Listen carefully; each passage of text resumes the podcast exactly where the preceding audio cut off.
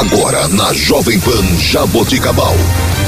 Informações, leis, atos e ações dos vereadores de Jaboticabal. Câmara em pauta. A voz do parlamento jaboticabalense. Bom dia. Está começando o Câmara em Pauta. Eu sou Laine Maurício e você ouve agora o vereador Paulo Henrique, advogado do Partido Patriota. Bom dia a todos os ouvintes do programa Câmara em Pauta. A graça e paz a todos vocês. Hoje, dia 17 de fevereiro de 2023, vereador Paulo Henrique fazendo o programa Câmara em Pauta hoje. E eu tenho alguns assuntos para tratar com vocês. E o primeiro que nós vamos tratar aqui hoje é com relação é um requerimento que eu, que eu realizei, já está fazendo mais ou menos um ano, que eu pedi para o prefeito municipal que ele pudesse estar marcando o solo em frente aos CEAFs com as vagas para deficiente, idoso e também embarque e desembarque, naquelas unidades em que há a possibilidade de fazer a marcação. Né? É, porque há uma grande dificuldade para as pessoas idosas, deficientes, também o embarque e desembarque para, para aquelas pessoas que têm dificuldade de locomoção em frente ao CIAF. Às vezes chegam, tem vários carros em frente ao CIAF e fica impossibilitado de parar ali próximo, a pessoa tem que parar distante, aí tem essa dificuldade.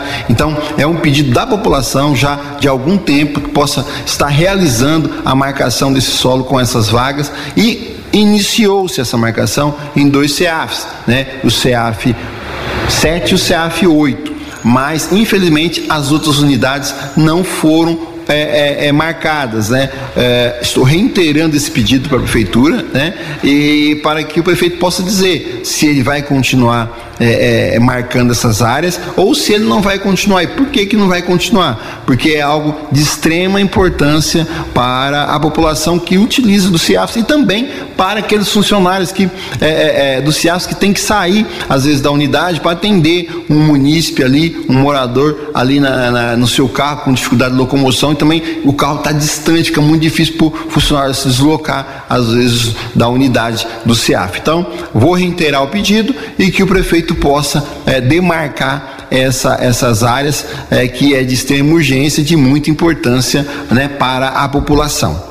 O próximo assunto que eu tenho para tratar é com relação à nossa Avenida Marginal, né? É, nós sabemos que quando tem grandes chuvas, né, chuvas intensas, o rio ali na marginal ele transborda e alaga as duas vias da marginal dos dois lados, fica difícil para transitar com o veículo ali. Mas até mesmo com pequenas chuvas, né, poucas chuvas, é possível ver ali naquele trecho quando nós saímos da, da, da rodovia Faria Lima ali, passamos embaixo do pontilhão e entramos já na marginal, dali até no antigo posto da Coplana, é possível ver que tem poucos bueiros. Há pontos ali distantes, né, que é, não tem bueiro nenhum. E aí o que forma entre uma sarjeta e outra? Forma um caixote onde fica né, uma água empoçada durante, do, ao longo de toda a, a pista. Né? E já ocorreu vários acidentes ali, né, por conta disso, né, de carro vir cair dentro do, do rio por conta dessa desse fio de água que fica em cima da pista.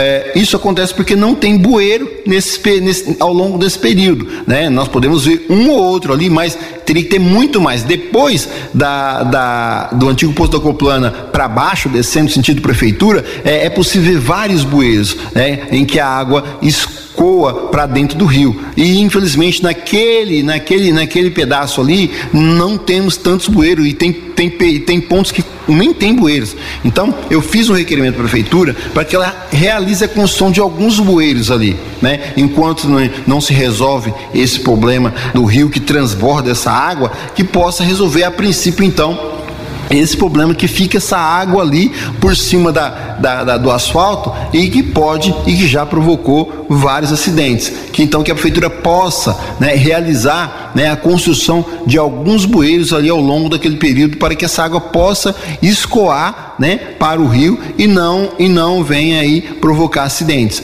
Já fiz o requerimento e espero que o prefeito possa realizar a construção desses bueiros lá no local na Avenida Carlos Berchieri. Bom, o nosso último assunto, nós vamos lá para Morada Nova, né? O bairro lá tem uma avenida que é via dos dois lados, né? A Avenida Maria de Fátima Morelo Brendolan. Lá é, a prefeitura construiu de cada lado da avenida é, um redutor de velocidade, as lombadas, conhecido como lombadas. E é, o que acontece é que, infelizmente, a prefeitura não sinalizou devidamente que agora tem esses duas redutores de velocidade lá no local e já vem acontecendo alguns acidentes lá. Então, fiz um requerimento à prefeitura para que ela possa sinalizar devidamente os dois lados da via ali que foi construído eh, esse redutor de velocidade, foi construída essa lombada ali, porque já tem acontecido alguns acidentes, claro, sem vítima muito grave, mas nós podemos a qualquer momento ter algum acidente lá com vítimas graves.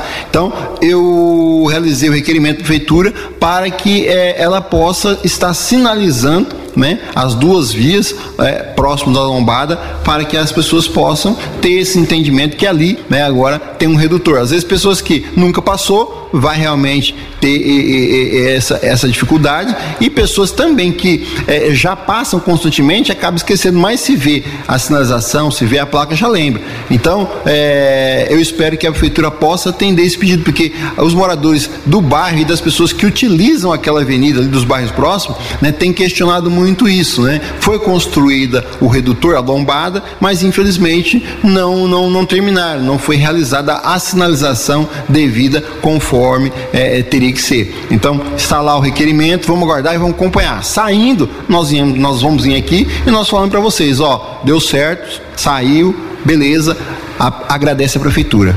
Bom, pessoal, nosso programa chegou ao fim, mas como sempre, né, eu deixo aqui os meus contatos para que você possa entrar em contato com o vereador Paulo Henrique. Lá no meu gabinete você vai falar nos telefones 3209 9493 e no 3209 9477. Também você pode falar com o vereador Paulo Henrique através do WhatsApp, mandando uma mensagem direto lá no WhatsApp do vereador Paulo Henrique, que é no telefone 16 9 99785 1055. 16 99785 1055. E também você pode acompanhar o vereador Paulo Henrique nas suas redes sociais. Quais, quais são essas redes sociais? No Facebook, facebook.com barra Paulo Henrique Advogado e também no Instagram, arroba Paulo Henrique Advogado. E também você pode conferir os trabalhos do vereador Paulo Henrique através do site www.paulohenriquesantos.com.br. Mais uma vez, muito obrigado pela audiência de vocês. Fique com Deus e até o próximo programa. E este foi o vereador Paulo Henrique Advogado. Você ouviu na Jovem Pan Jaboticabal. Câmara em pauta. A voz do parlamento jaboticabalense.